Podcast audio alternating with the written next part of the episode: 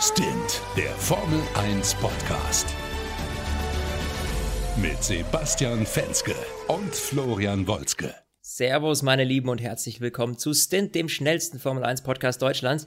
Ja, die große Frage ist ja eigentlich, ist der Vettelfluch gebrochen? Aber zuallererst, bevor wir über das Rennen reden, muss ich eine Person besonders beglückwünschen, denn mein lieber Kollege Sebastian Fenske ist Papa geworden. Basti, herzlichen Glückwunsch jetzt nochmal offiziell von meiner Seite. Wie ist es so mit ein paar Stunden Schlaf am Tag? Ja, ähm, also ich fühle mich auch so ein bisschen, ein bisschen matschig. Ähm, aber es läuft. Also es macht auch Spaß, Papa zu sein. Vor allem, weil ich dann heute mit meiner Tochter zusammen das erste Mal ein Formel-1-Rennen geguckt habe. Ist sie schon Zum, süchtig, oder? Die ist schon eigentlich. Also äh, sie hat eigentlich komplett gepennt. ähm, also in etwa so wie die äh, Strategieabteilung bei Mercedes. Also so war sie heute drauf. Aber äh, es geht. Es geht. Man muss sich halt nur Mühe geben. Ja, schön. Ja, es freut mich auf jeden Fall. Ich bin sehr gespannt auf die eine oder andere Geschichte, die dann im Laufe der Zeit kommen wird. Ähm, ja, aber steigen wir ein. Ähm, du hast das Rennen natürlich auch geguckt, trotz Baby. Ähm, ja, und das Geile ist, ich habe mal direkt eine Frage, bevor wir das Rennen analysieren. Ja. Kevin Magnussen ist ja die schnellste Runde gefahren. So, der war jetzt aber letzter Platz als 17. Ja. Kriegt dann eigentlich keiner den Zusatzpunkt? Das habe ich Richtig. jetzt noch nicht evaluiert. Kriegt keiner, ne? Doch, so, ne, kriegt keiner. Du kriegst den ja nur, wenn du unter den Top 10 bist. Also, äh, den kriegt er nicht die zweitschnellste Runde, oder? Das habe ich nämlich noch nicht rausgefunden. Nee, nee, nee, nee, nee, nee, nee, nee. Du kriegst den nur für die schnellste Rennrunde. Und da er ja eben nicht auf Platz 10 oder noch besser ist, bekommt er den nicht. Und die anderen auch nicht. Ja. Also er hat den quasi eigentlich der Spitze weggeschnappt. Super, oder? Da hatte Haas endlich mal was, richtig was abgestaubt. Aber okay, bevor wir durcheinander kommen, äh, fangen wir mal von vorne an. Der Start. Ja. Der Start, Start, der Start, der Start. In Singapur ja eigentlich immer mit so ein bisschen Geschmäckle und ein bisschen Gewürz mit. Diesmal ja. war es eher so okay bis langweilig, oder? Ja, war wenig spektakulär, weil irgendwie in der Spitze sind alle relativ gut weggekommen und dementsprechend hat sich die Reihenfolge vorne auch überhaupt nicht verändert. Ähm, hinten sah es ein bisschen anders aus. Ricardo und äh, Russell, äh, Russell sag ich schon, Blobs, Russell, verzeiht mir meine Aussprache, gestern war Anstich auf der Wiesen, dementsprechend bin ich auch ein bisschen äh, derangiert noch. Ja, das ist ja fast ein Niveau. ja, genau. Ähm, genau, da hat es ein bisschen gekracht. Äh, und äh, Hülkenberg gegen Sainz, da hat es auch ein bisschen gekracht. Der hatte hinten einen Plattfuß, hinten rechts, das lief auch nicht äh, so rund, ist dann bis ans Ende des Feldes zurückgefallen natürlich.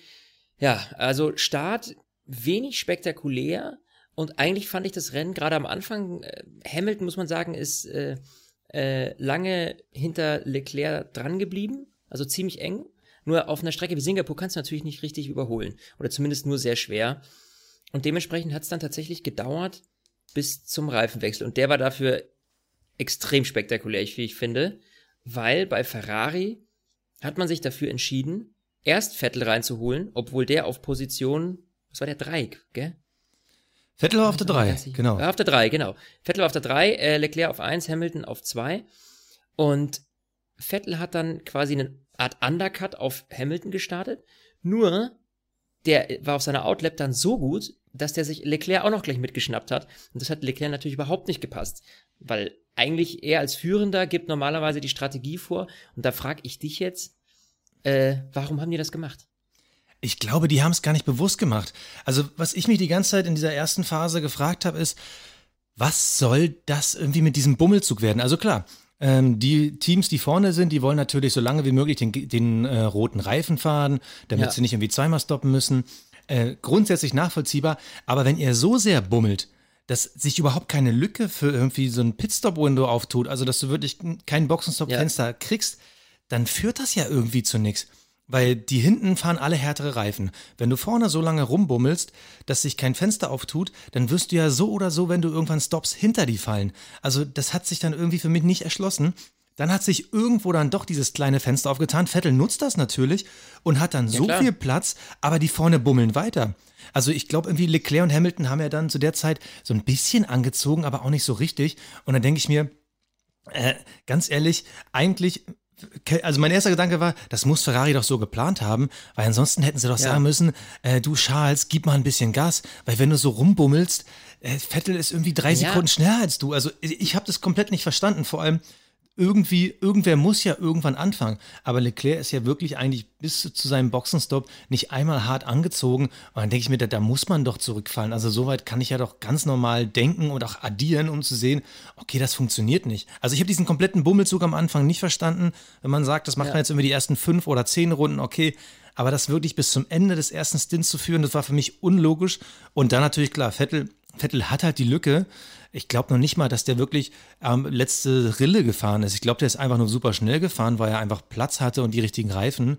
Und dann ist es einfach für ihn ausgegangen. Ich, ich habe mich mega gefreut, also ganz ehrlich, wir müssen ja, das hoch anrechnen. Vettel hat endlich mal wieder gewonnen. Wisst ihr, wie geil ist das eigentlich? Ja, ja, und vor allem, er hat das alles solide durchgezogen. Er hat sich keinen Patzer erlaubt. Nein, er ist sehr, sehr strategisch vorgegangen, ähm, hat auch, äh, ja, ist letztlich sehr, sehr, sehr, sehr cool damit umgegangen mit der Situation. Und ich glaube fast, ehrlich gesagt, man muss eigentlich fast sagen, dass ich mir vorstellen könnte, ähm, dass Ferrari das schon ein Stück weit bewusst gemacht hat. Ja, das frage ich, mich, das frage ich mich auch. Hätte man jetzt, weißt du, der Punkt ist hätte man jetzt Leclerc, so wie es eigentlich ja richtig gewesen wäre letztlich, hätte man Leclerc als erstes reingeholt, hätte ja Hamilton die Option gehabt, gehabt für einen Overcut, weil Hamilton hätte dann richtig Gas geben können, weil eben Leclerc letztlich nicht mehr äh, vor ihm gewesen wäre. Er hätte freie Bahn gehabt. Und dann wäre man das Risiko eingegangen, dass Hamilton eventuell, wenn es gut für ihn gelaufen wäre, vor ähm, Leclerc auf die Strecke zurückkommt. So wusste man, okay, solange sich Hamilton und Leclerc da vorne so ein bisschen betteln und sich gegenseitig langsam machen, haben wir die Option, Sebastian ganz nach vorne zu holen, sodass wir eine Doppelführung haben. Und ich glaube, dass das mit reingerechnet wurde. Ich glaube, dass die das schon auf dem Schirm hatten, dass das passieren könnte. Anders kann ich mir das eigentlich nicht erklären. Ja, aber also, die, die viel wichtigere Frage ist, welche Taktik hat bitte Mercedes verfolgt? Weil das habe ich überhaupt nicht verstanden. Spätestens als Vettel reinkam und man gesehen hat, ja. wow, der donnert hier ein paar richtig geile Runden runter, dann ja. war doch klar, okay, Mercedes muss schnell reagieren. Dann hätten sie eigentlich sofort reagieren müssen, um dann wenigstens versuchen zu können, Leclerc zu undercutten.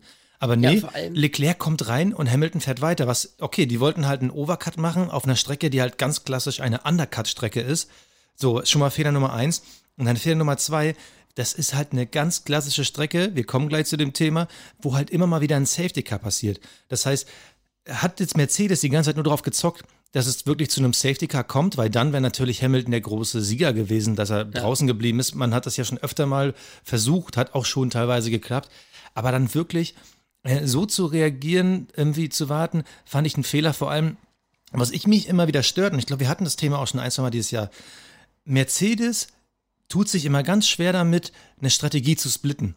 Also dann wirklich zu sagen, okay, einer kommt früh, der andere kommt spät. Nee, sie haben diesmal ja. beide relativ spät geholt. Dadurch hat Bottas gegen Verstappen verloren. Dadurch hat Hamilton quasi gegen alle verloren. Und das habe ich auf dieser Strecke nicht verstanden, weil das ist halt wirklich eine Strecke, es kann jederzeit zu einem Safety Car kommen.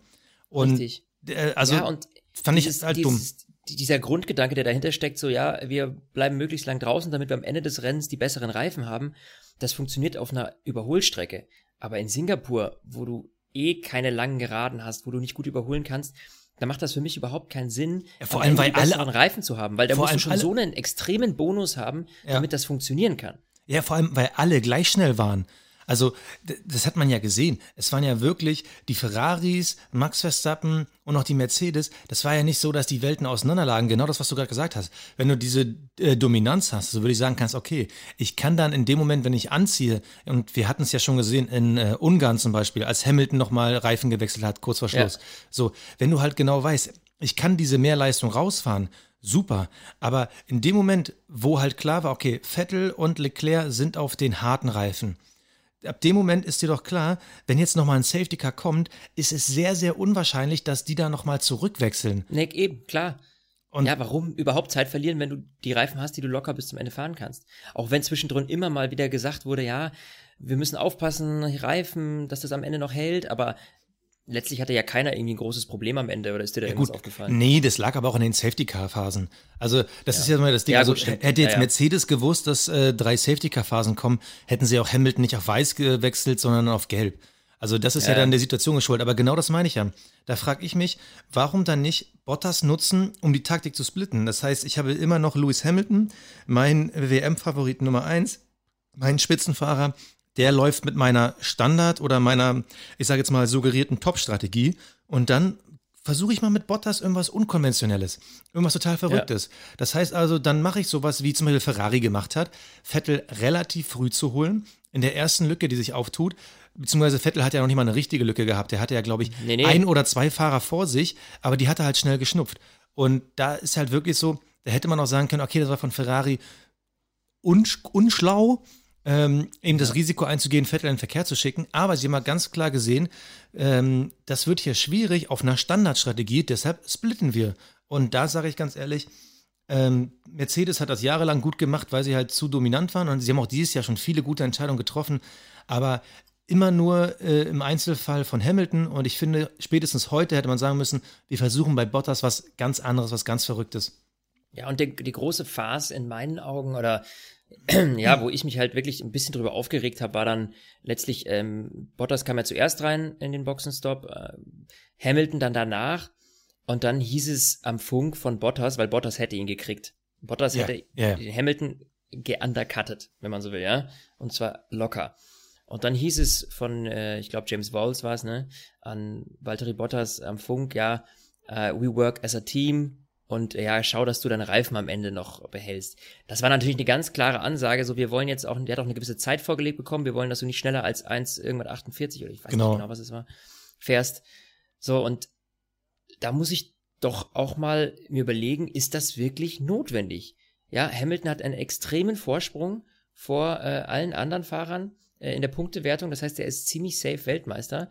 Und wegen jetzt da zwei Punkten hin oder her, lasse ich den Bottas, äh, mache ich jetzt hier eine Stallorder und lasse den Bottas irgendwie hinten dran äh, und das zu einer Zeit, wo eigentlich, wo wir immer wieder hören von Toto Wolf, äh, wir lassen unsere Fahrer fahren, so gut es geht und Teamorder verzichten wir. Wie oft hat er das nicht schon in Interviews gesagt? Und wenn es jetzt um die WM gehen würde, also wenn jetzt heute entscheiden würde, hey, wird Vettel Weltmeister oder Hamilton und diese Entscheidung hätte dann letztlich Hamilton zu Weltmeister gemacht, also ein Mercedes, dann verstehe ich das. Aber es war für mich überhaupt keine Situation, wo das notwendig gewesen wäre heute. Ich glaube, es ist halt das Problem, wenn du den Malus hast, dass du der Nummer zwei Fahrer bist. Also natürlich, die WM ist eigentlich schon entschieden, aber das ist ja immer noch so, Mercedes fährt das ja nicht aus Spaß oder weil, da, weil sie damit Milliarden Gewinn machen als Konzern. Das ist ja eine riesengroße Werbeveranstaltung. Machen wir uns nichts vor, Formel, Formel 1 ist äh, eine Dauerwerbesendung für Autohersteller oder eben für äh, Teams, die sich das leisten können, diesen Sport ja, zu fahren. Und Mercedes will natürlich gewinnen um natürlich auch diesen Prestige zu haben. Guck mal, wir haben diesen geilen Hengst, Lewis Hamilton, wir haben diese geile Rakete namens Silberpfeil und natürlich wollen die dann gewinnen. Und in dem Moment ja, siehst du halt ganz Bottas klar. auf vier ist oder Hamilton auf vier, ganz ehrlich. Nee, aber das ist halt, das ist halt, das meine ich ja mit diesem Malus des Nummer zwei Fahrers. Sie sind halt davon ausgegangen, Bottas kriegt das auf gar keinen Fall auf die Kette. Deshalb äh, sorgen wir dafür, dass dieses Hindernis wenigstens nicht vor Lewis Hamilton ist und er dann voll ja. durchziehen kann. Du in der Theorie. Die Frage ist, wir reden ja jetzt quasi rückblickend auf ein Rennen, das schon fertig ist. In der Situation, wo es passiert ist, wo Lewis Hamilton draußen geblieben ist, dachte ich mir die ganze Zeit, okay, das ist vielleicht gar nicht so dumm, weil Vettel und Leclerc, die zerrocken sich die Reifen an den ganzen Mittelfeldfahrern, die halt äh, mit den härteren Reifen gestartet sind. Das kann natürlich nicht schlecht sein zum Rennende. Und äh, die warten jetzt so lange, bis Hamilton die halt nicht mehr überholen muss. Also zu dem Zeitpunkt dachte ich ja kurzzeitig, das ist vielleicht gar nicht so verkehrt, so die Strategie zu fahren. Aber wir landen dann am Ende des Tages immer wieder bei dem Punkt, den du gerade gesagt hast, auf einer Strecke, wo du halt kaum überholen kannst Eben. und wo du halt nicht diesen Leistungsunterschied hast, war das einfach die falsche Strategie. Ja, genau das ist es. Und da muss ich ganz ehrlich sagen, kann ich einfach nicht so ganz nachvollziehen. Und es ist natürlich auch immer wieder für den Fan frustrierend, wenn du so eine Stallorder hast. Also ich finde, das ist ein absolutes Notinstrument und in Situationen wie diesen aus meinen Augen unsinnig, weil das kränkt ja auch so ein bisschen dein Image. Ja, vor allem, also, also ich bin ja immer noch der ja festen... Immer, immer negativ behaftet. Es ist ja immer negativ behaftet für ja. den Fan, wenn du eine Stallorder durchführst. So, und warum sich so negativ da, da hinstellen? Also, ja, finde ich irgendwie, finde ich dämlich, war nicht korrekt von Mercedes irgendwie, da muss ich ganz klar sagen, da haben die Ferraris heute einfach den absolut besseren Job gemacht. Also ich bin ja immer noch der festen Meinung, noch nie hat eine Stallorder eine WM entscheidend Ja, das- verändert. Natürlich kann man ein, zwei Rechenbeispiele machen, die bis in die 80er zurückgehen, wo man sagen könnte, ja, vielleicht hätte da und so. Ich bin immer noch der Meinung, ähm, das hat in der, vor allem in der jüngeren Vergangenheit nie den Unterschied gemacht. Angefangen damals von äh, Schumi in Österreich gegen, oh hilf mir, Ma Massa oder Barrichello, Barri ich weiß gar nicht. Barrichello. Barrichello. Barrichello. So, am Ende hat Schumi mit irgendwie gefühlt 100 Punkten Vorsprung gewonnen. Alles äh, unnötig. Viel spannender finde ich aber, wenn wir das Thema Stallorder auf die Ferraris übertragen. Weil da hatte man ja so ein bisschen das Gefühl, vor allem mittendrin mit den Boxenfunks, lassen die jetzt Leclerc wieder an Vettel vorbei? Also, ich Also das wäre hart gewesen. Dann hätten sie aber ein richtige, richtiges PR-Monster losgetreten. Weil ähm, das wäre dann nämlich ein Zeichen gewesen für, okay, wir haben uns entschieden, Leclerc ist unser Nummer 1-Fahrer und Sebastian Nummer 2. Aber das Ding ist, bei der jetzigen WM-Situation hätte ich es ihnen aber nicht verübelt. Ich bin im Nachhinein happy, weil ich finde, dass Vettel sich den Sieg erfahren hat. Also der ist ihm nicht irgendwo geschenkt worden, sondern er hat ihn sich wirklich erfahren. Ja. Und deshalb bin ich auch happy, dass er gewonnen hat.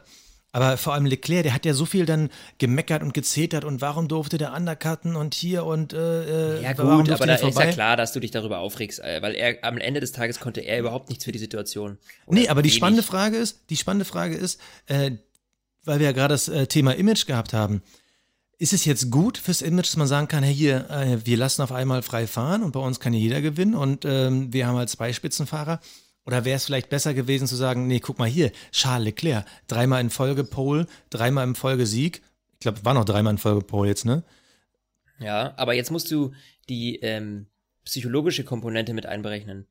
Ein Sebastian Vettel, der jetzt aus eigener Kraft wieder einen Sieg einheimst, der ist in den nächsten Rennen vielleicht psychisch stabiler und stärker und rockt noch mehr, als wenn er jetzt wieder durch irgendeine Pleite oder irgendeine eine Stallregie nach hinten gezogen wurde. Weil was hättest du jetzt gemacht? Hättest du jetzt Sebastian gesagt, hey, lass Charles vorbei? Was meinst du, wie übel das für Sebastians Psyche gewesen wäre? Ja, dann hätte er eigentlich Nach diesen ganzen direkt Rückschlägen. Da hätte er direkt zum Saisonende eigentlich seine Karriere beenden können. Also bin ich der festen Meinung, weil ich glaube, sich da wieder rauszuarbeiten, das wäre auch nicht sein Ding gewesen. Vor allem, wenn man da jetzt so ein bisschen an die Red Bull-Vergangenheit denkt, wo es ja dann damals hieß, so er, er ist quasi dem Konkurrenzkampf mit Ricardo damals aus dem Weg gegangen, was ich bis heute nicht glaube. Nein, weil Aber- sein Traum war immer bei Ferrari, schon Ja. als er bei Red Bull war, das war klar. Also ähm, das wäre spannend gewesen. Aber äh, trotzdem mal nur das Gedankenspielchen. Wenn du jetzt wirklich gesagt hättest, schau mal hier, dieser Junge ist die Zukunft. Wer ist überhaupt dieser Max Verstappen? Schaut mal hier, Young Charles. Äh, ich, also ich glaube, es wäre auch interessant gewesen, aber insgesamt ist es schon ziemlich cool. Und vor allem, wir haben eben äh, im Telefonat vor der Aufnahme, haben wir so ein bisschen, ja, ich sag mal, geschwärmt für diese Saison, die ja eigentlich echt ziemlich geil ist. Ne? Also wir Ja. hatten jetzt insgesamt schon ähm, fünf Sieger. Ich weiß gar nicht, hatten wir auch fünf Pole-Setter? Ich bin mir gerade gar nicht sicher, ob Vettel auch mal Pole gefahren ist. Aber auf jeden Fall eigentlich eine relativ hohe Varianz. Ich weiß gar nicht mehr, wann wir das letzte Mal hatten. Und wenn man jetzt nur mal so ein bisschen mit reindenkt, hätte, hätte Fahrradkette. Also sprich, hätte Vettel den Sieg in Kanada geholt, hätte Leclerc den Sieg in, ähm, ich, was- ich glaube, das Bahrain war das, äh, geholt, da wo er die Motorprobleme am Ende hatte. Ja, ja, ja. Ich meine, wenn du das noch mit reinzählen würdest in dein in theoretisches Gedankenspielchen, dann hätte man sagen können, okay, wir hätten zum Stand jetzt fünf Ferrari-Siege gehabt. Ja. Also, also es klingt, die Saison Ja, klingt ja- dominanter, als sie vielleicht am Ende des Jahres wirklich ist. Und ich glaube auch, dass Ferrari selber dran schuld war, dass es streckenweise nicht funktioniert hat. Natürlich auch viele Fehler bei Vettel. Aber umso geiler finde ich es, dass sie jetzt zurück sind. Ja. Nee, und dass vor allem äh, nicht nur das Ferrari zurück ist, sondern dass eben auch Red Bull zumindest mit einem Fahrer, mit Max Verstappen da vorne so mitmischt. Ähm, weil du halt einfach drei Teams hast, die da gegeneinander kämpfen, beziehungsweise mehr oder weniger zwei Teams mit äh, zwei Fahrern und ein Team mit einem, weil äh, Max Verstappen ist da meistens echt äh, ziemlich allein auf weiter Flur, äh, bis dann sein Teamkollege mal kommt. Aber das ist natürlich auch dem geschuldet, dass Gasly zum einen in der ersten Saisonhälfte nicht wirklich performt hat und Albon sich natürlich jetzt erstmal dran gewöhnen muss. Der ist noch sehr jung. Aber prinzipiell ist es natürlich schön zu sehen, dass drei Teams wieder miteinander fighten und das macht natürlich auch viel, viel mehr Spaß, als wenn du irgendwie nur ein Team hast, äh, bei dem sich die Fahrer intern duellieren. Ja, absolut. Insofern äh, ist das natürlich super. Und jetzt ist die große Frage, äh, das wäre tatsächlich aber mal Thema, wenn wir länger drüber quatschen müssten, äh, Richtung äh, äh, äh, Saisonende. Wenn wir jetzt an einem Punkt sind, wo wir bei dem derzeitigen Reglement die, die Teams so angeglichen haben, die so aus, äh, ausentwickelt sind, dass die eben auf einem Niveau sind, mehr oder weniger, und jeder so ein bisschen seine Stärken und Schwächen hat. Wenn wir jetzt zwei Jahre weiterblicken, 2021 neues Reglement, da muss ich fast sagen, dass ich Bedenken habe, auch wenn ich äh, schon angetan sind von der ein oder anderen ähm, Neuigkeit, die da kommen wird, muss ich trotzdem zu bedenken geben, wenn sich da wieder einer den, den Lucky Punch quasi holt und einen Technologievorteil hat und dann wieder drei, vier Jahre ein Team die Nummer eins ist auf weiter Flur und niemand anderes da rankommt, weil die eben, ja, sprich glücklich gut entwickelt haben, dann könnte es passieren, dass uns da dann wieder äh, zwei, drei, vier Jahre, ja, recht in Anführungsstrichen langweiliger Rennen bevorstehen, als wir es im Moment haben, wo jetzt, wo die Teams so sich angeglichen haben. Was ich meine? Ja, absolut. Also das ist ja jetzt, jetzt auch nichts Neues in der Formel 1. Das gab es immer wieder zu großen Regeländerungen. Da bin ich zu 100 Prozent bei dir.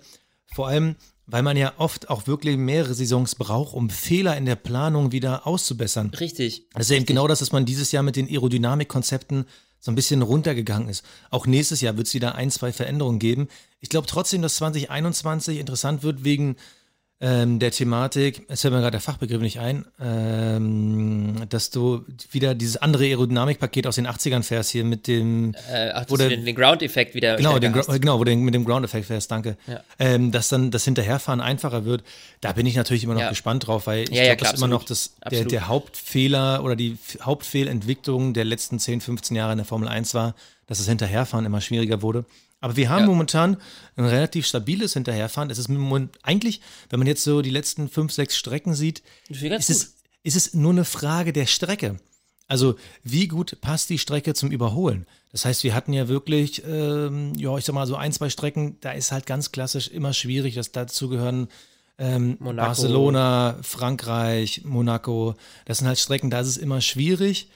Ja. Dann hattest du natürlich jetzt grandiose Strecken, die halt wirklich ganz gut gehen, sogar Strecken, die teilweise besser gehen als erwartet. Also Monza, Hockenheim, Spa. Ungarn, also genau, Spa auf jeden Fall. Ähm, da funktioniert, also momentan, da bin ich komplett bei dir. Momentan fühle ich mich als Fan wieder ganz wohl bei der Formel 1, weil wir ja. haben gerade mal wirklich wieder so ein, so ein ausgeglichenes Feld. Das hatten das wir eigentlich ja, seit dem Jetzt. Ende der äh, Ferrari-Ära. Das heißt, damals, wo wir den Übergang hatten, ähm, Alonso wechselt zu Ferrari, Red Bull, ähm, die Renault-Weltmeisterschaften, also diesen Übergang von der Ferrari zu der Red Bull-Ära, diese mhm. drei, vier Jahre. Da hatten wir auch viele Fahrer, die da beieinander waren, vor allem die Weltmeisterschaft, wo Kimi damals gewonnen hat. Da hätte ja gefühlt jeder zweite Weltmeister werden können. Und ja. wir nähern uns wieder dieser Ära an, die halt spannend ist und im Gegensatz zu der damaligen Zeit neben Alonso noch mehr Typen hatte, die halt interessant sind. Das heißt also wirklich Young Charles, äh, Max, Max Verstappen, ja. Lewis Hamilton und auch natürlich noch ein Vettel. Ähm, da haben wir eine Zeit, die sehr, sehr spannend wird. Aber ja. bevor wir irgendwie jetzt zu sehr vom Hauptrennen wegkommen, würde ich gerne noch mal so ein, zwei Themen anschneiden. Ja, hau raus. Also, ähm, es gab ja allerhand Crashs. So, Crash, die waren teilweise okay, Rennunfälle. Ich glaube, eigentlich keiner wurde so richtig bestraft. Ich glaube, nee. der mit Quiert und Kimi war noch under investigation nach dem Rennen, ähm, ja. als wir aufgenommen haben. Aber grundsätzlich, lass uns mal so ein paar Dinger durchgehen. Also mein Crash des Rennens war ja wirklich, der, ja, es gab wirklich, also zwei spannende Crashs, über die ich diskutieren würde. Das eine Mal war Russell und Grosjean. Ähm, ja. Der Moment, wo im Endeffekt das erste Safety Car ausgelöst wurde, weil Russell einfach dann so ein bisschen in der Mauer verendet ist. Und dann natürlich der zweite Crash, Quiert gegen Kimi. Aber ich will erstmal anfangen mit äh, Russell und Grosjean. Ja. Also, wir haben einen Russell. Der ist halt ein junger, auf den ersten Blick scheint er talentierter Fahrer zu sein, aber eben in einem relativ bescheidenen Team. Und auf einmal hat er irgendwie so die Möglichkeit, sich irgendwie mit einem von denen da vorne anzulegen. Beziehungsweise, na gut, ob man bei Grosjean noch von einem da vorne reden will, sei mal dahingestellt. Aber da ist halt die Situation und er sieht so, er sieht, da ist so eine Lücke, Rechtskurve. So, Grosjean ist eigentlich vor ihm, aber er, er schießt einfach in diese Lücke rein. Grosjean ist immer noch diese drei, vier Millimeter davor, aber Russell zieht es einfach durch, ist eigentlich dann vorbei, kriegt von hinten nochmal einen Kick und knallt in die Mauer. So, dieses wurde im Fernsehkommentar gesagt, ja, Rennunfall war ein bisschen überhitzt von Russell. Und ich denke mir so, nee. Nee. Nee, ich fand es überhitzt von Grosjean. Also, danke. Der hat ihm einfach den Hintern weggezogen. Also, ja, weißt du, ich meine, Er hatte Ja. die Möglichkeit, diesen Unfall zu vermeiden, und zwar komplett. Also in meinen Augen, ich habe das auch nicht verstanden, äh, war Grosjean hier der Übeltäter äh, und, und nicht George Russell. Also vor allem, das war so ein bisschen wie bei, wie so Need for Speed Hot Pursuit, weißt du, wo irgendwie die Polizei dir dann hinten den Hintern wegzieht, damit du dich drehst. Ah, okay. Also- Gott. Boah, der schlechteste Vergleich des Tages. Danke ja, dafür. so ist es doch gewesen, ganz ehrlich. Ja. Der hinten zieht nach rechts, zack, und er landet natürlich dann mit der Front in der linken Mauer.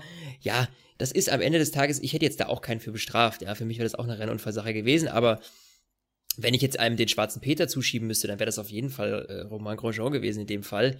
Über den wir nachher übrigens nochmal reden müssen, und zwar ganz, ganz dringend. Ja, werden wir auf jeden Fall. Aber- äh, aber da gibst du mir recht, oder bist du einer Meinung, oder? Ja, ja, ich, ich bin komplett der gleichen Meinung, weil auch was ich bisher so während des Rennens gelesen habe, von wegen, ja, ein bisschen überhitzt vom Russell und so, und denke ich mir so, ey, der Junge fährt einen Williams, der will zeigen, dass er auch Rennen fahren kann. Und es war Ja. in einer Situation, natürlich war er eigentlich fast die ganze Zeit das Auto, was einen kleinen Ticken hinter war, nutzt aber diese Möglichkeit und zieht sich da wirklich dadurch, sneakt sich da in die Kurve rein.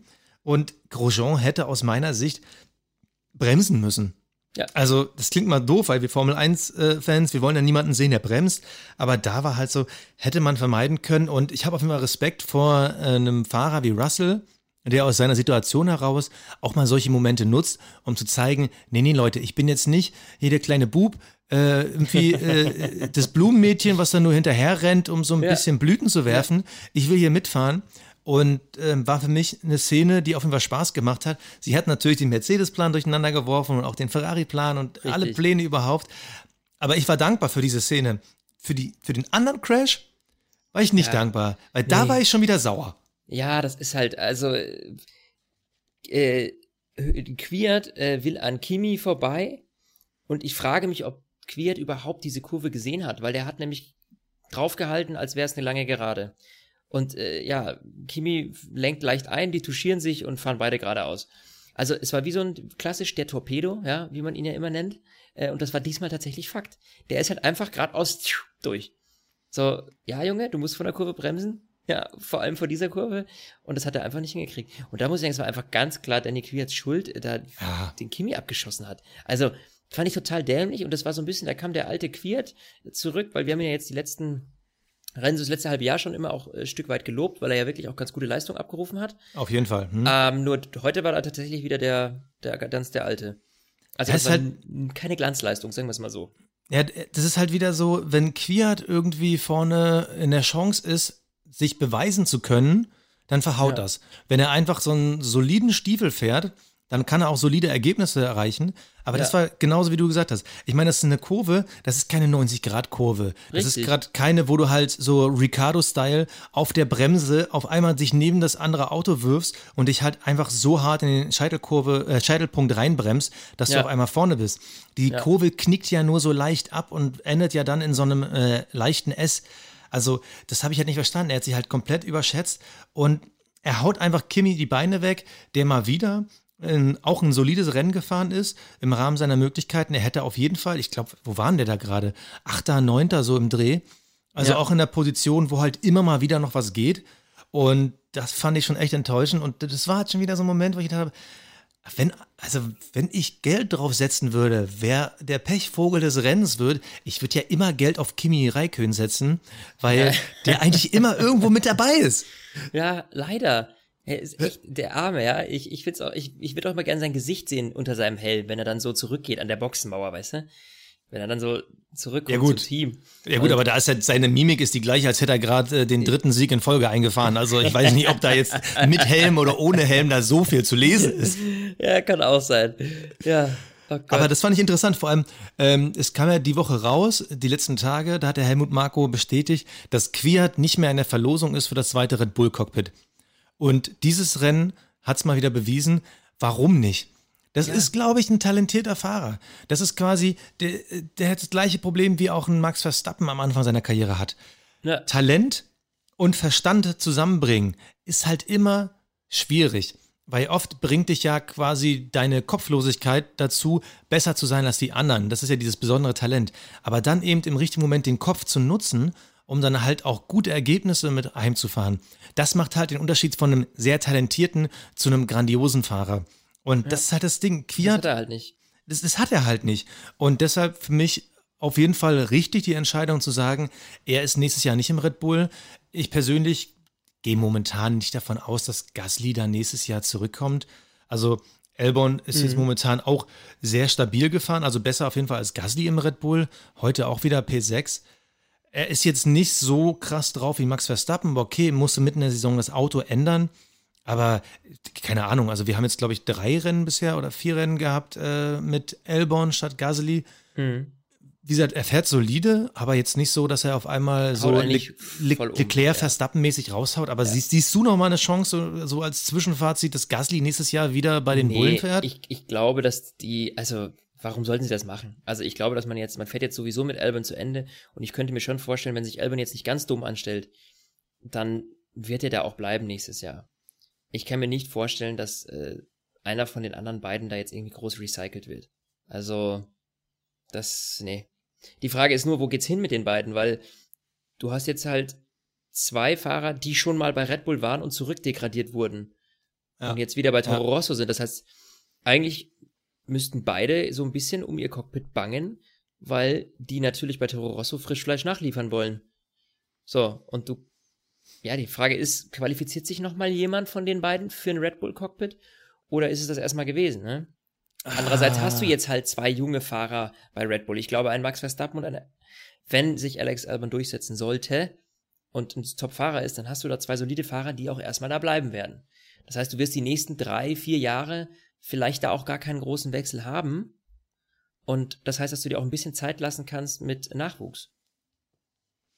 Also, aber gut, das ist alles so weit in den Sternen, das ist ganz schwierig zu sagen, finde ich. Ja, aber grundsätzlich glaube ich, dass äh, selbst Helmut Marko mittlerweile erkannt hat, dass diese Strategie, ich habe zwei gleich gute Fahrer in einem Team, dass das nicht funktioniert. Erst recht nicht gegen ähm, ein Mercedes-Team, was ganz klar auf einen Nummer 1-Fahrer setzt ja. und auch auf einem Ferrari-Team, woran man ja sieht, dass die an der Taktik, wir haben zwei gleichwertige Fahrer, scheitern.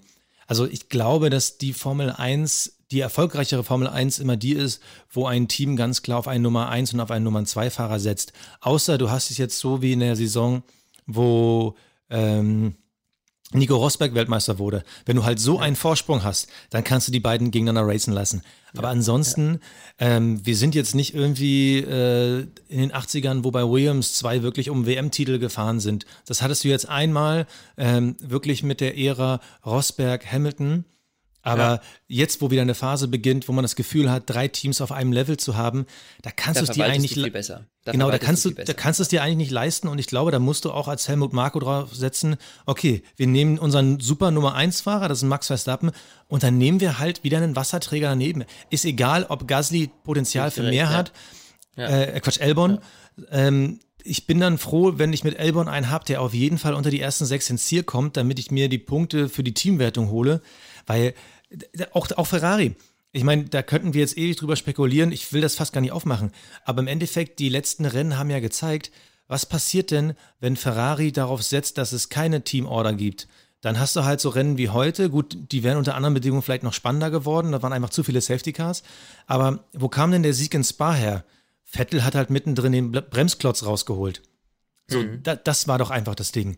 Und im Endeffekt eher durch Zufall entstanden, aber in Monza war Vettel der Testfahrer, der dann geguckt hat, wie funktionieren denn die harten Reifen hier auf der Strecke. Ja. Das hat funktioniert, ja. weil man quasi splitten konnte. Sowas wie heute, das geht einmal gut, aber auf Dauer, ich glaube auch, dass diese Mischung Leclerc-Vettel, dass die auf Dauer nicht funktionieren nee, kann. Und deshalb glaube ich auch nicht. Deshalb glaube ich, dass Red zu stark für, auch psychisch ja. schon.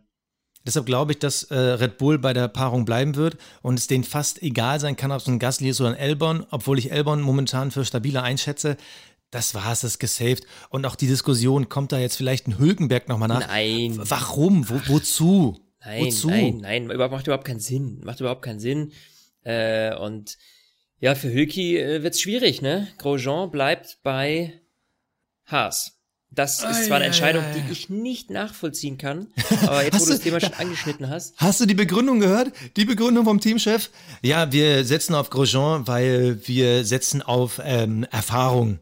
Ja. Dann denke ich mir so, Hä? na klar, so eine Wurst, die jedes zweite Rennwochenende gegen irgendwen knallt oder in irgendeiner Mauer endet, ist natürlich viel besser und viel erfahrener als ein Le Mans-Sieger. Natürlich. Ja, erklär mir bitte, wie kann man sich für den ganz klar schlechteren Fahrer entscheiden? Also wenn das finanzielle Gründe hat, okay, aber aus sportlicher Sicht gibt's für mich kein äh, kein Argument dafür, einen Romain Grosjean zu behalten, wobei die ja beide auch alterstechnisch in der ähnlichen Linie sind. So, das heißt, es ist ja also nicht so, dass du sagst, oh, ich habe den einen, der ist jünger, der bleibt mir länger oder oder andersrum, ganz im Gegenteil. Dementsprechend verstehe ich die Entscheidung überhaupt nicht. Außer sie hat tatsächlich irgendwelche, ja, vielleicht sind die teamintern einfach nicht zu, oder zwischen, bei den Verhandlungen einfach nicht weit genug gekommen. Hülkenberg hatte vielleicht andere Vorstellungen.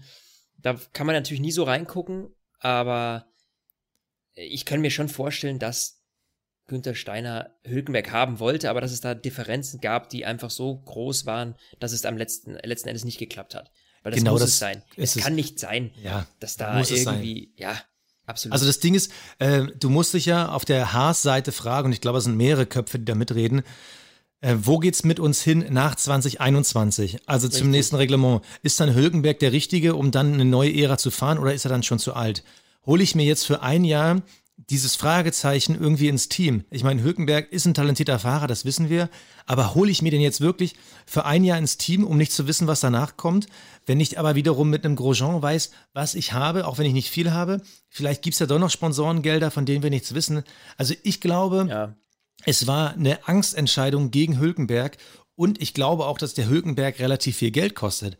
Also der wird auf jeden Fall wahrscheinlich seine mehr als 10 Millionen im Jahr gefordert haben und zu einem Grosjean kann man dann hingehen und sagen, du, du kannst dir überlegen, fährst du nächstes Jahr DTM für ein Apfel und ein Ei oder bleibst du nochmal hier für irgendwie 500.000? Ja, ja, also ich ja. glaube, dass auch das für ein Haas-Team und wir wissen ja um die Problematik auch mit Rich Energy, also das ist ja auch der Hauptsponsor, der jetzt quasi ja weggebrochen ist, ähm, ich glaube, dass die auch nächstes Jahr stark aufs Portemonnaie gucken müssen, weil ich glaube auch nicht, dass die nächstes Jahr in die Entwicklung voll reingehen werden, weil sie sind dieses Jahr zu schlecht. Sie müssten also schon viel, viel in die Hand nehmen, um nächstes Jahr wieder ja, ich glaube, es mal in die Mittelklasse aufzuschließen. Ich glaube, für 21, 2021 Ja, das meine ich. Vollgas, ja. ja, und da passt einfach ein Hülkenberg nicht in die Planung rein. Und ich persönlich bin gespannt, es bleiben ja noch zwei Optionen offen, wobei man sagen muss, zwei ist nicht ganz richtig. Die eine ist natürlich Williams, wo Hülkenberg schon ganz klar gesagt hat, Never. das ist jetzt nicht das, was er sich vorstellen kann. Und das andere ist halt sauber, wo halt die Frage ist, äh, warum? Also, welche Funktion hat Sauber? Sauber ist das Junior-Team bei Ferrari, ist auch ganz klar bekannt. Kimi Räikkönen darf seinen Rentenvertrag da fahren, einfach als Dankeschön für die jahrelange harte Arbeit Ja, und als genau. letzter Ferrari-Weltmeister. Und daneben ist ein Platz für einen Ferrari Junior. Den macht gerade Giovinazzi, der heute, glaube ich, zwölf Führungsrunden hatte oder so. Aber äh, der, der soll auf jeden Fall, da wird halt der, auf dieser Position wird der Nachfolger von Vettel ausgebildet. Jetzt ist natürlich die Frage, Giovinazzi wirkt jetzt nicht wie das Übertalent. Tausche ich den nächstes Jahr aus? Tausche ich ihn übernächstes Jahr aus gegen vielleicht einen Mick Schumacher? Oder warte ich bis 2021, hol mir dann einen neuen rein? Also die Frage ist, wo geht sauber hin? Weil bei Ferrari wissen wir ja die Zukunft. Die Zukunft heißt Charles Leclerc. Das heißt, derjenige, der bei Sauber ausgebildet wird, wird mal der Nachfolger von Vettel. Wie lange wird Vettel noch fahren? Also, äh, und Ja. ganz ehrlich, Giovinazzi wird nicht der Nachfolger von Vettel. Nein, gebe ich dir recht. So, das heißt, da wird zwar, selbst wenn da ein Platz frei wird, aber warum solltest du, warum solltest du äh, für ein Jahr auf zwei alte Hasen in einem Junior-Team setzen? Also, sorry, macht überhaupt keinen Sinn. Dann holen sie sich halt den anderen Junior ran, um zu gucken, wie fährt der so und testen den einfach mal. Das wäre ja wurscht. So. Das heißt, und wenn entweder du hast einen Glücksgriff, dann behältst du ihn halt noch ein Jahr im Junior-Team, äh, um den dann irgendwann eben äh, für Vettel einzusetzen, oder du schmeißt ihn halt raus und suchst den neuen Junior. Ist ja jetzt nicht so, als hätte Ferrari nicht auch ein Stück weit die Wahl, ja. Ist jetzt ja in, Das Also- ist es ja. insofern, äh, die sind ja nicht gezwungen dazu, jetzt irgendwie äh, eine zweite Wahl zu nehmen. Also Okay, ich habe ich hab eine Theorie. Ich, ich habe mal eine Theorie, fällt mir gerade spontan ein und ich biete sie mit dir mal an und dann will ich mal wissen, wie du darauf reagierst. Ich biete dir an, du bist der Ferrari-Boss. So, wir wissen halt beide, ich bin der Sauberboss, ah, Giovinazzi wird nicht dein Vettel-Nachfolger. Wie wäre es denn damit? Einfach nur, weil ich will ja als Sauber, ich will ja auch noch ein bisschen Prestige, Schweizer Rennstall und so, ich will ja auch ein bisschen was zeigen. Ich bitte dich darum, lass uns den Giovinazzi nächstes Jahr doch außen vor. Das wird ja eh nicht der, der Vettel-Nachfolger. Ich hole mir dafür den Hülkenberg ins Team, da habe ich zwei solide Fahrer, die mich ordentlich nach vorne bringen, ordentlich Punkte holen. Da habe ich wieder ein Jahr, bisschen Kohle, bisschen Image und dann wenn Kimi ein Jahr später aufgehört hat, dann darfst du da Mick Schumacher hinsetzen. Aber gib mir dieses eine Jahr, wo ich ein bisschen Gas geben kann, ein bisschen zeigen kann mit zwei talentierten Superfahrern, die sorgen ordentlich für Punkte, für Prestige. Kimi darf seinen Rentenvertrag zu Ende fahren und danach nehmen wir Mick Schumacher auf. Da weißt du, was ich sagen würde? Würde Ja? Kimi jetzt nicht bei dir fahren, dann dürfst du ihn haben. Aber zwei alte, no way. Also, was, nee, macht überhaupt keinen Sinn. Macht überhaupt keinen Sinn. Das ist so wie, das ist wirklich Na, wieso? so, Wenn du Giovinazzi nicht brauchst, Ja. du kannst dir ja auch Mick Schumacher Schau das mal, Jahr später Al holen. Alpha ist ja am Ende des Tages nicht die klassische, äh, ja, du bekommst noch eine Stelle als Beratungsfunktion für die nächsten fünf Jahre, sondern das ist eigentlich die Ausbildungsschmiede. So, das heißt, das macht überhaupt keinen Sinn. Also da zwei alte Hasen reinzusetzen, würde taktisch für mich keinen Sinn machen. Und selbst Ja, aber was wenn soll du das kein- für ein Jahr? Was hat das für einen Sinn? Ja, aber, aber das gleiche hast du doch bei Toro Rosso. Da bildest du ja gerade auch keinen mehr aus. Kwiat, äh, der füllt ja quasi nur Ja. noch einen Rennsitz, weil sie keinen anderen talentierten Fahrer haben. Siehst du. Und dann ist da Elbon und Gasly tauschen da die Plätze. So, also, aber ich glaube, dass äh, Ferrari vielleicht, also so tief stecke ich jetzt in dieser Nachwuchskiste nicht drin, aber ich könnte mir vorstellen, dass Ferrari da seine Fühler schon deutlich weiter ausstrecken kann als Red Bull. Ja, ja, kann ich mir auch vorstellen. Da bin ich bei dir. Also was dieses Nachwuchsthema angeht, dass Mick Schumacher äh, spätestens übernächstes Jahr in einem Alpha hockt, ja, das ist mir auch klar. Aber Ja, oder als Vettel-Nachfolger. Also, jetzt glaubst du, seien wir die mal ganz ehrlich. direkt, die würden den direkt rüberholen? Aber wen sollen sie denn sonst nehmen? Wenn du jetzt mal wirklich, jetzt gehen wir mal davon aus, Vettel fährt nur noch nächstes Jahr. Und das ist ganz ehrlich, das ist jetzt nicht so unrealistisch, dass der 2021 nicht mehr fährt. Beziehungsweise die Frage ist natürlich, will ihn Ferrari da noch haben? Aber wen willst du denn nach Vettel da ins Cockpit holen? Bestimmt nicht Antonio Giovinazzi. Du lässt ihn wirst so auch lange keinen. fahren, du lässt ihn so, der bleibt so lange, bis Mick Schumacher kommt. Ja, aber du kannst ja auch kein Vettel leisten, jetzt mal ganz ehrlich. Du kannst dir jetzt kein Vettel noch drei Jahre leisten. Fernab seine Leistung heute super. Aber wenn du jetzt an die Zukunft denkst und die Zukunft heißt Charles Leclerc, willst du jetzt Vettel da noch vier Jahre rumfahren lassen, so dass er irgendwann Kimi Räikkönen-mäßig da in die Rente trullert? Ja, ich würde sagen, das kommt ganz auf die Leistung Vett- Vettel an in Zukunft. Das hat er schon selbst in der Hand. Und das finde ich, genau das ist eigentlich die Hauptthese, um mal aus diesen, diesen, dieses Thema abzuschließen. Die, die Zukunft von Vettel liegt an Vettel. Wenn er dieses und nächstes Jahr sich den Nummer 1 Platz bei Ferrari zurückfährt, können sie ihn nicht austauschen. Richtig. Wenn aber Charles Leclerc nächstes Jahr die eindeutige Nummer 1 bei Ferrari ist, dann kannst du daneben auch einen Mick Schumacher ausbilden, dann musst du ihn nicht bei sauber fahren lassen. Und dann brauchst du da auch keinen Giovinazzi. Dann kannst du dir auch äh, Schumi 2021 holen. Ja. Also es liegt an Vettel. Ja, ist auf jeden Fall äh, ein Karussell, das noch äh, für sehr viel Spannung sorgen wird. Aber ich würde sagen, äh, viel spannender finde ich gerade unsere Awards, mein Lieber. Der Fahrer des Rennens. Ja, Basti. Der Fahrer des Rennens. Ähm, puh, willst du loslegen? Ich glaube, den Fahrer des Rennens äh, gebe ich heute an jemanden, der ihn so noch nicht bekommen hat.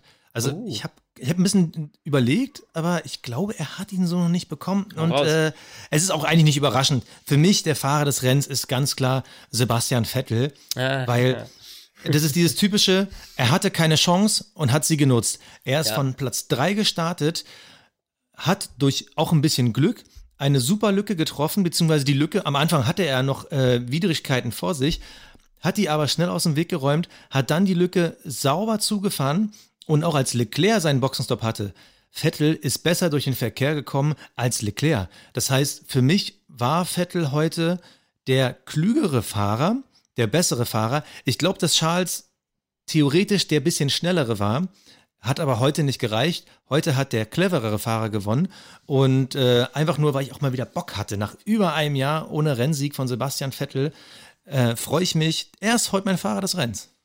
Ja, schön. Äh, äh, tatsächlich äh, ist es auch meiner.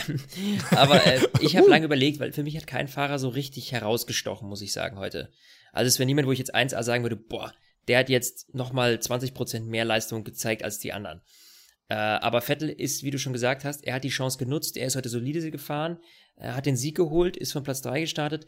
Das sind schon alles Gründe, warum man ihm diesen Titel geben kann, vor allem nach so langer Zeit. Und dementsprechend ist auch Vettel für mich die Nummer 1. Okay, aber weißt du, was ich spannend finde? Ich hatte noch andere Kandidaten auf der Liste. Also für mich war zum Beispiel ein Nico Hülkenberg, da habe ich teilweise überlegt, ob ich ihn den gebe, konnte ich dann aber am Ende nicht, weil dafür Vettel zu gut war. Aber Hülkenberg in der ersten Runde schlecht, ja. direkt das Problem mit Science. Das war für mich so ein bisschen äh, ungünstig von beiden. Das ist halt äh, Singapur. Fällt zurück, kämpft sich dann aber wieder nach vorne, hat sogar noch einen zusätzlichen Boxenstopp gehabt, wird am Ende Neunter. Ja. Und ähm, gut, das Ergebnis war ein bisschen zusammengeschoben, aber der ist eigentlich ein bärenstarkes Rennen gefahren. Also äh, hätte es auch verdient, aber ich glaube, der Bessere hat ihn am Ende bekommen. Der Cockpit Klaus. Tja, der Cockpit Klaus, lieber Basti. Also, ähm, da starte ich jetzt mal rein, weil für mich äh, gab es auch da mehrere Kandidaten, muss ich Oh ja. gestehen. Äh, denn ich wusste, ich habe tatsächlich entscheiden müssen, ist es Romain Grosjean oder Danny Quiert. Äh, beide Crashs wären vermeidbar gewesen, eindeutig. Aber ich muss sagen, die Torpedo-Aktion von Danny Quiert, die war halt einfach noch eine Nummer schärfer. Ähm, und äh, deswegen ist mein Cockpit Klaus ganz klar heute Danny Quiert. Oh, das finde ich interessant, weil ich hatte auch lange, ich habe auf meiner Liste steht Stroll oder Quiert und ich habe mich am Ende gegen Stroll, also für Stroll entschieden. Ja? Ganz einfach, weil, ja, ja. Der hatte mehrere Situationen, wo er hier Bumping Cars gespielt hat, Autoscooter. Das fand ich schon, ich sag mal, überschaubar schlau. Also es ist vielen anderen passiert. Auch Daniel Ricciardo hat echt ein mieses Rennen gefahren. Also wirklich auch selbst verschuldet. Aber dann mittendrin gab es die Situation, äh, auf einmal hatte Stroll vorne links einen Platten. Und alle meinten, ja, das war vorher die Kollision da mit dem Haas und so. Und nee, es gibt eine einzige Wiederholung, da sieht man, dass er quasi den Kurvenscheitelpunkt, da hat er einfach übersteuert und ist mit dem Vorderrad dagegen die Bande und hat sich da einen Platten geholt. Und zwar kurz nach der Box musste eine Runde wieder zurücktrullern. Und das ist der einzige Fahrer, der mir heute aufgefallen ist, der irgendwo eine Mauer touchiert hat, zusätzlich eben so viele andere ordentlich einen mitgegeben hat. Und da ich ja sowieso der Meinung bin, dass dieser Junge nicht in die Formel 1 gehört, geht für mich der Cockpit Klaus an Lance Stroll. Das Kapperl des Rennens. Tja, das Kapperl, lieber Basti. Äh, Darf ich, da, darf Ja? ich, weil ich die ganze Zeit, ich rede Ja. die ganze Zeit bei den Awards so viel, deshalb halte ich mich diesmal kurz, dann hast du mehr Raum. Hau raus. Äh, Kappa des Rennens ziehe ich vor der Ferrari-Truppe. Man hatte den mittendrin in der doch nicht. Echt jetzt? Ah, Nein! ja. Okay, dann sage ich nichts mehr. Begründung von dir. Oh, was ist denn geil, ey. Hätte ich nie gedacht, dass das kommt von dir. Äh, witzig. Ja, jetzt ziehe ich auch vor der Ferrari-Truppe. Tatsächlich aus dem Grund, weil die einfach heute strategisch alles zusammengebracht haben und das Ding auch solide nach Hause gefahren haben. Und Mercedes dementsprechend hat einfach leider äh, ein Stück weit aus eigener Kraft versagt haben. Ja.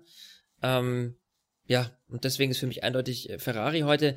Die haben so viel äh, Drama gehabt, äh, die letzten Jahre auch und äh, so viel hin und her, so viel Heckmeck und heute haben sie es mal alles auf den Punkt gebracht, haben strategisch gut entschieden, das Ganze sehr, sehr logisch angegangen und äh, dementsprechend ist ja für mich das Cup halt absolut von diesem Team, dass das Eis da endlich gebrochen ist und ich hoffe, hoffe, hoffe, dass das auch künft, dass es keine Eintagsfliege war, sondern auch künftig so gut weiterläuft. Jo, Boom. Mic Drop. Mic Drop, Bam! Und jetzt Schöne Zusammenfassung von dir. Ja. Ähm, es fehlt da noch was. Ich habe noch nicht reingeguckt. Ähm, ich habe aber schon wieder so ein gu- ungutes Gefühl, weil Carlos Sainz war ja, glaube ich, mein Turbo-Driver. Ich bin nicht ganz sicher. Wir reden pass von äh. Formel 1 Fantasy. Ich Übrigens, erzähl's dir. Ganz kurz, weil uns ja immer noch viele Leute anschreiben bei Instagram, äh, bei Twitter, bei Facebook. Würde ich je, jeden Tag habe ich fast eine Nachricht. Wie, wie komme ich denn zu eurer Fantasy League? Schreibt uns an. Wir schicken euch den Code, den ihr quasi eingeben müsst, und dann findet ihr uns sofort. Ja. Also einfach, wenn ihr, wenn ihr noch einsteigen wollt, es geht jetzt wahrscheinlich für keinen mehr, der jetzt einsteigt, um den Gesamtsieg, aber einfach nur, um sich mal so ein bisschen zu duellieren oder auch gegen uns beide anzutreten, und so, so um zu bisschen gucken, zu wer. Für nächstes Ja. Jahr, weißt du, ein bisschen üben, ein bisschen Training. Ja, Äh, genau so. Weil du brauchst dringend mehr Training, Basti. Äh, Ach nee, jetzt hör doch auf. Ich hatte, nein, nein, nein, nein, ich hatte Ferrari. Sorry, äh, ich hatte Ja. noch Ferrari. Das, du, kann, du Ja. kannst doch nicht so viel mehr geholt haben. Naja, doch. Ähm, du hast mit Ferrari zwar ordentlich gerockt mit 67 Punkten, allein durch Ferrari. Äh, du hast übrigens einen Turbo-Driver Alexander Albon. Ähm, und hast mit dem auch 32 Punkte geholt. Durch George Russell, warum auch immer du George Russell im Team hast, und Pierre Gasly. Also, sorry, was die, hast du halt äh, minus 12 Punkte geholt und Gasly hat dir halt auch nur 11 gebracht. Du bist Ganz kurz, Ja. darf ich das erklären? Ja, ja, und zwar bei Formel 1 Fantasy, die Punkte kriegt man ja nicht für die Platzierung, sondern auch für, äh, ich sag mal, Erfolge. Ausgeschieden und so, gibt halt Minuspunkte, überholt, Plätze nach vorne gekommen, äh, gibt halt Punkte. Und George Russell ist bei Fantasy zur Sommerpause der dritt bestplatzierte Fahrer gewesen, Ach, weil der halt äh, bisher, glaube ich, jede Runde absolviert hat. Und er ist, glaube ich, mit Lewis Hamilton zusammen der einzige Fahrer, der jedes Rennen bisher jede Runde absolviert hat. Klar, Lewis Hamilton ein, zwei Runden mehr und immer gepunktet. Ja. Aber Russell ist nicht so verkehrt gewesen.